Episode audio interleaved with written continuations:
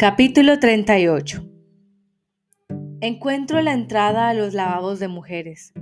En la puerta aún se lee la palabra damas escrita en letras doradas con adornos. Hay un pasillo que conduce a la puerta y junto a esta una mujer sentada delante de una mesa, supervisando las entradas y las salidas. Es una mujer mayor que lleva un caftán color púrpura y los ojos pintados con sombra dorada. Pero no hay vuelta de hoja, es una tía. Tiene el aguijón sobre la mesa y la correa alrededor de la muñeca. Aquí no se hacen tonterías. 15 minutos, me avisa. Me entrega un cartón rectangular de color púrpura que coge de una pila que hay sobre la mesa. Es como un probador de una tienda de alas de antes.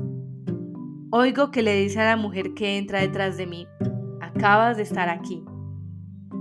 Necesito ir otra vez, le explica la mujer. El descanso es una vez por hora, dice la tía. Ya conoces las reglas. La mujer empieza a protestar en tono desesperado y quejoso. Empujo la puerta y la abro.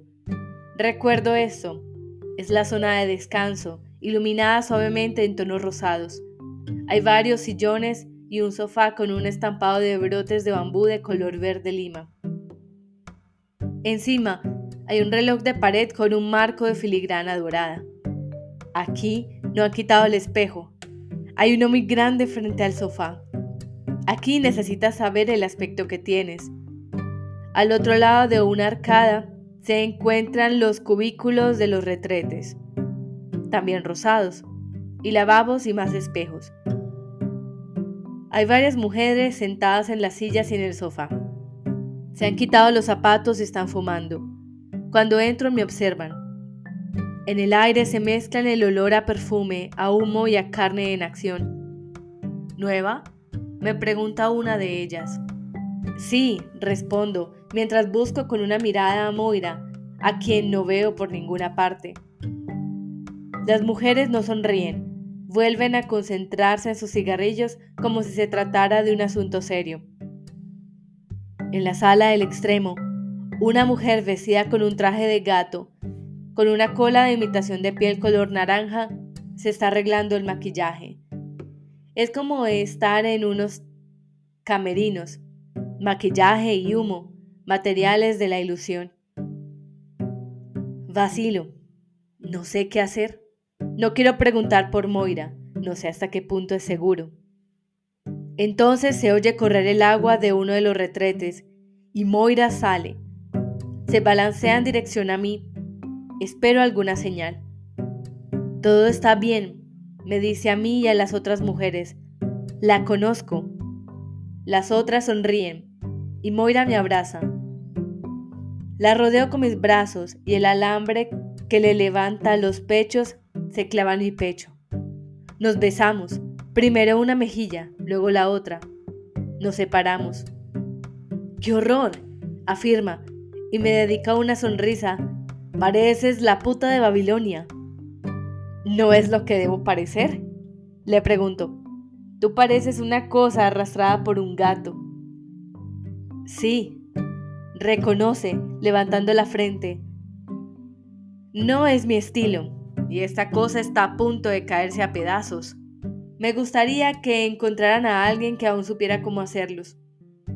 Entonces podría conseguir algo medianamente decente. ¿Lo escogiste tú? Me preguntó si lo habrá preferido a los otros por ser menos chillón. Al menos ese solo es blanco y negro. ¡Demonios! No, exclama. Es de los que reparte el gobierno. Supongo que pensaron que era yo.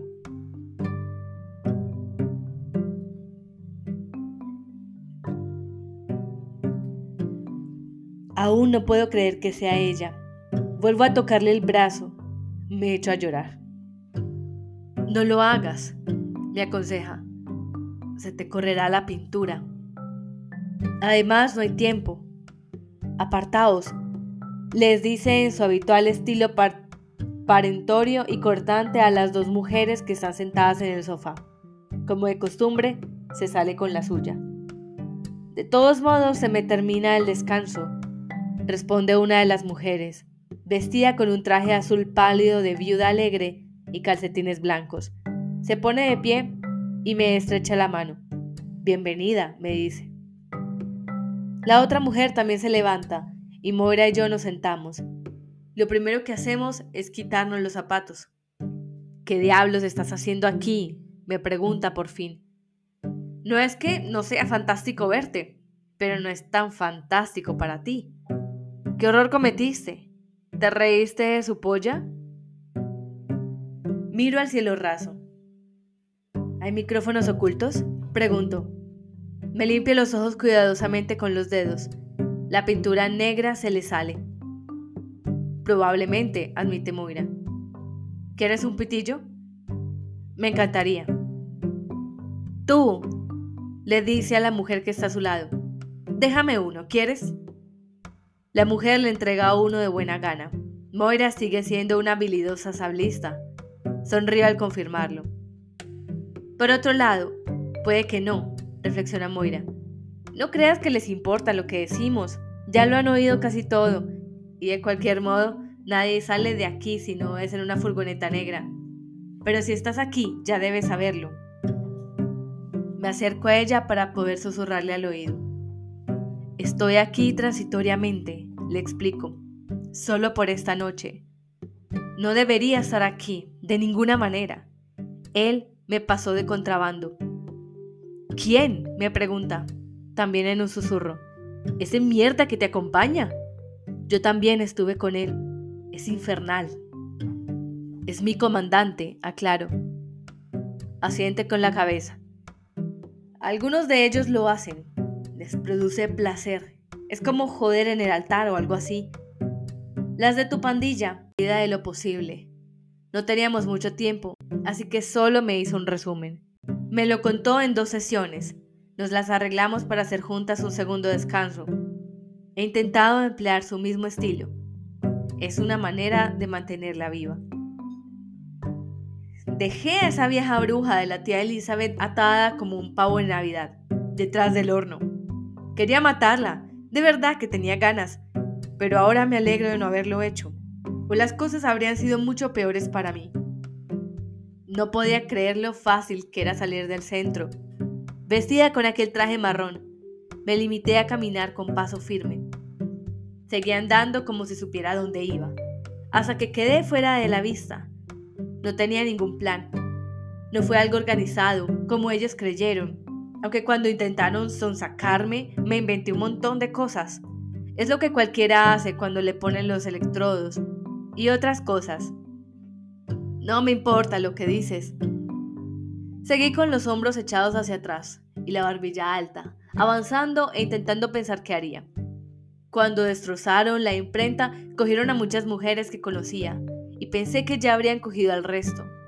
Estaba segura de que tenían una lista.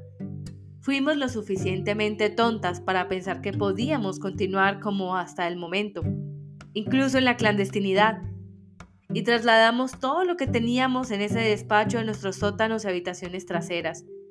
Así que supe que no me convenía acercarme a ninguna de esas casas. Tenía una ligera idea del punto de la ciudad en el que me encontraba, aunque no recordaba haber visto jamás la calle por la que caminaba. Pero por el sol pude calcular dónde estaba el norte. Después de todo, haber pertenecido a las niñas exploradoras tenía alguna utilidad. Pensé que más me valía seguir esa dirección y ver si lograba encontrar la estación o la plaza, o cualquiera de estas cosas. Entonces estaría segura de dónde me encontraba. También pensé que para mí sería mejor ir directamente al centro de las cosas, en lugar de alejarme. Eso parecería más plausible. Mientras estábamos encerradas en el centro, habían instalado más puestos de control. Estaban por todas partes. Al ver el primero, se me pusieron los pelos de punta. Me encontré con él repentinamente al girar en una esquina.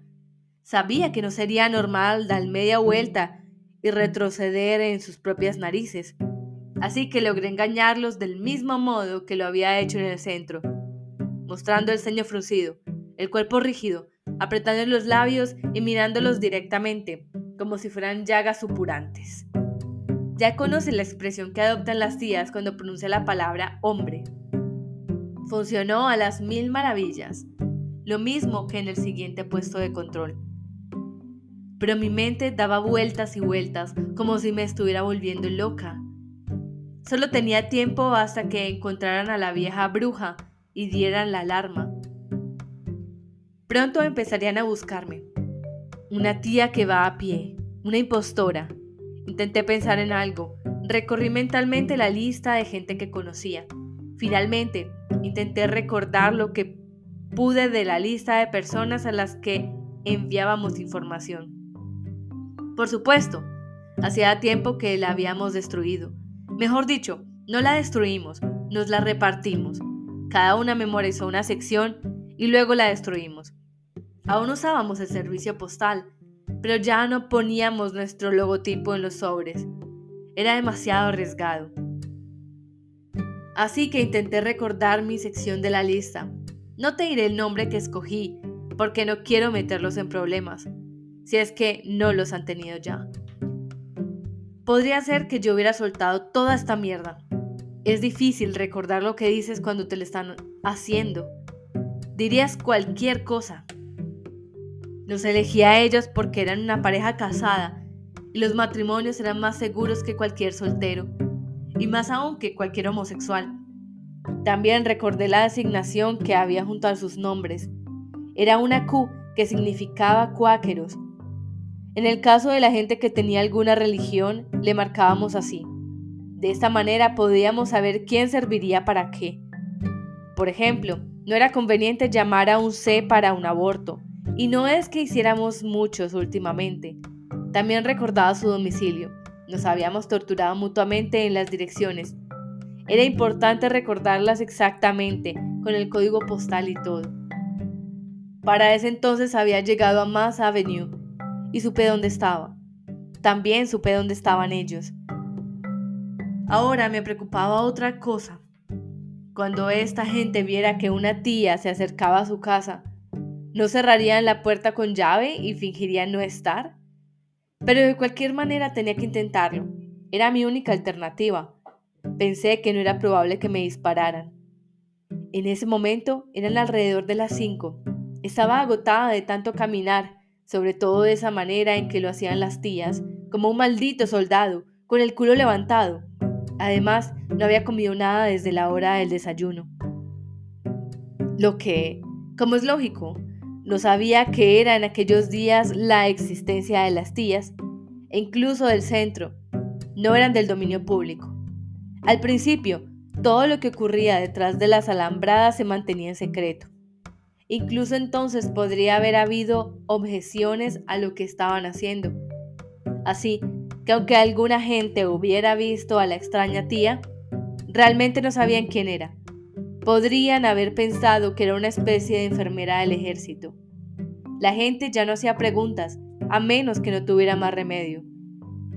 Así que esas personas me dejaron entrar enseguida. Fue la mujer la que vino a abrir la puerta. Le dije que estaba haciendo una encuesta. Lo hice para que en caso de que alguien nos viera, no notara su asombro. Pero en cuanto estuve dentro de la casa, me quité el tocado y les expliqué quién era. Podrían haber telefoneado a la policía o algo así. Sé que corría ese riesgo, pero como digo, no tenía otra alternativa. De todos modos, no lo hicieron. Me proporcionaron algunas ropas, un vestido de ella, y quemaron el traje de la tía y el pase del hogar. Sabían que era lo primero que había que hacer. Era evidente que no les gustaba tenerme en su casa, los ponía nerviosos. Tenían dos hijos pequeños, ambos menores de siete años. Comprendí su situación. Fui al lavabo. ¡Qué alivio! Y luego la bañera llena de peces de plástico, etc. Después me quedé arriba, en la habitación de los niños, y jugué con ellos y sus cobos de plástico mientras sus padres estaban abajo, decidiendo qué harían conmigo. No estaba asustada. En realidad me sentía bastante bien. Fatalista, dirías tú. Después la mujer me preparó un bocadillo y una taza de café, y el hombre me dijo que iba a llevarme a otra casa. no se habrían arriesgado a llamar por teléfono. Los de la otra casa también eran cuáqueros y representaban un recurso interesante porque era una de las estaciones del tren metropolitano de las mujeres. Cuando la primera pareja se fue, me dijeron que intentaría sacarme del país. No diré cómo, porque tal vez alguna de las estaciones aún funciona. Cada una de estas estaban en contacto solo con una de las otras, siempre con la siguiente. Tenían varias ventajas. Era mejor si te cogían, pero también desventajas, porque si arrasaban una estación, toda la cadena quedaba desmantelada hasta que lograban establecer contacto con uno de sus correos, que diseñaba un nuevo itinerario. Sin embargo, estaban mejor organizados de lo que cualquiera podría suponer. Estaban infiltrados en un par de lugares útiles. Uno de ellos era la oficina de correos. Allí tenían un conductor que llevaba uno de esos prácticos carritos. Logré atravesar el puente y entrar en la ciudad misma dentro de una saca del correo. Ahora puedo contártelo, porque poco tiempo después lo cogieron. Terminó colgado en el muro. Siempre te enteras de estas cosas. Te sorprendería saber la cantidad de cosas de las que te enteras aquí. Los propios comandantes te las cuentan. Me imagino que deben de preguntarse por qué no iban a hacerlo. No hay nadie a quien podamos pasarle la información, excepto al resto de nosotras. Y eso no importa. Tal como lo cuento, parece fácil, pero no lo fue. Estuve todo el tiempo cagada de miedo. Una de las peores cosas era saber que esa gente estaba arriesgando el pellejo por mí sin tener ninguna obligación pero decían que lo hacían por motivos religiosos y que yo no debía considerarlo algo personal. Eso me ayudó en cierto modo. Cada noche organizaban una sesión de plegarias silenciosas. Al principio me resultó difícil acostumbrarme a ello, pues me recordaba demasiado la misma mierda del centro. A decir verdad, me producía dolor de estómago. Tuve que hacer un esfuerzo y decirme a mí misma que esto era una cosa simplemente distinta, al principio lo odiaba, pero supongo que es lo que les permitía seguir adelante. Sabían más o menos lo que les ocurriría si lo descubrían. No detalladamente, pero lo sabían. En ese entonces habían empezado a poner algo de eso en la televisión, los juicios y cosas por el estilo. Esto fue antes de que empezaran a hacerse seriamente las redadas contra las sectas. Al principio Mientras dijeras que eras alguna clase de cristiano y que estabas casado, te dejaban en paz. Primero se concentraron en los otros, pero antes de empezar con los demás, pusieron a los primeros más o menos bajo control. Debí de estar en la clandestinidad unos ocho o nueve meses. Me llevaban de una casa a otra. En aquel tiempo había más. No todos eran cuáqueros, algunos de ellos ni siquiera eran religiosos, Sencillamente eran personas a las que no les gustaba el rumbo que estaban tomando las cosas. Estuve a punto de lograrlo. Me llevaron hasta Salem y luego me trasladaron en un camión lleno de pollos hasta Maine. Estuve a punto de vomitar a causa del dolor. ¿Alguna vez pensaste lo que puede llegar a representar que todo un camión de pollos se te cague encima? Estaban planificando hacerme cruzar la frontera por allí no en un coche ni en un camión, porque ya resultaba muy difícil, sino en barco, por la costa. No lo supe hasta la misma noche. Nunca te comunicaban cuál era el paso siguiente, hasta el último minuto. Hasta ese punto eran cuidadosos. Así que no sé qué ocurrió. Tal vez alguien que se cagó o alguna persona de fuera que empezó a sospechar. O quizá fue el mismo bote Tal vez pensaron que aquel tío salía demasiadas veces con su bote por la noche. En aquel momento, ese lugar debía de ser un hervidero de ojos, como cualquier sitio cercano a la frontera. Fuera lo que fuese, nos cogieron justo cuando solíamos por la puerta trasera para bajar el muelle. A mí y al tío, y también a su esposa. Era una pareja mayor de unos 50 años. Él se había dedicado al negocio de la langosta, antes de que ocurriera todo el asunto de la pesca en las costas. No sé qué fue de ellos después de eso, porque a mí me llevaron en una furgoneta separada. Pensé que para mí era el fin, o que me volverían a llevar al centro, al cuidado de tía Lidia y su cable de acero. Ya sabes cómo le gustaba. Fingía toda esa mierda del ama al pecador, odia el pecado, pero disfrutaba. Consideré la posibilidad de escaparme, y tal vez lo habría hecho si hubiera tenido alguna posibilidad. Pero en la parte de atrás de la furgoneta iban conmigo dos de ellos, vigilándome como buitres. No decían casi nada, simplemente estaban sentados y me observaban con esa mirada visca que suelen tener. Así que era inútil. Sin embargo, no fuimos al centro sino a otro sitio. No entraré en detalles sobre lo que ocurrió después. Será mejor que no lo mencione. Todo lo que puedo decir es que no me dejaron ninguna marca. Cuando todo terminó, me hicieron ver una película. ¿Sabes sobre qué? Sobre la vida en las colonias. En las colonias se pasaban el tiempo limpiando. En esos tiempos les preocupa mucho la limpieza. A veces solo se trata de cadáveres, después de una batalla. Lo peor de todo es lo que ocurre en los guetos urbanos, porque los dejan tirados mucho tiempo y se descomponen. A esta gente no le gusta que los cadáveres queden tirados porque tienen miedo de que haya una epidemia o algo por el estilo. Así que las mujeres de las colonias se ocupan de quemarlos.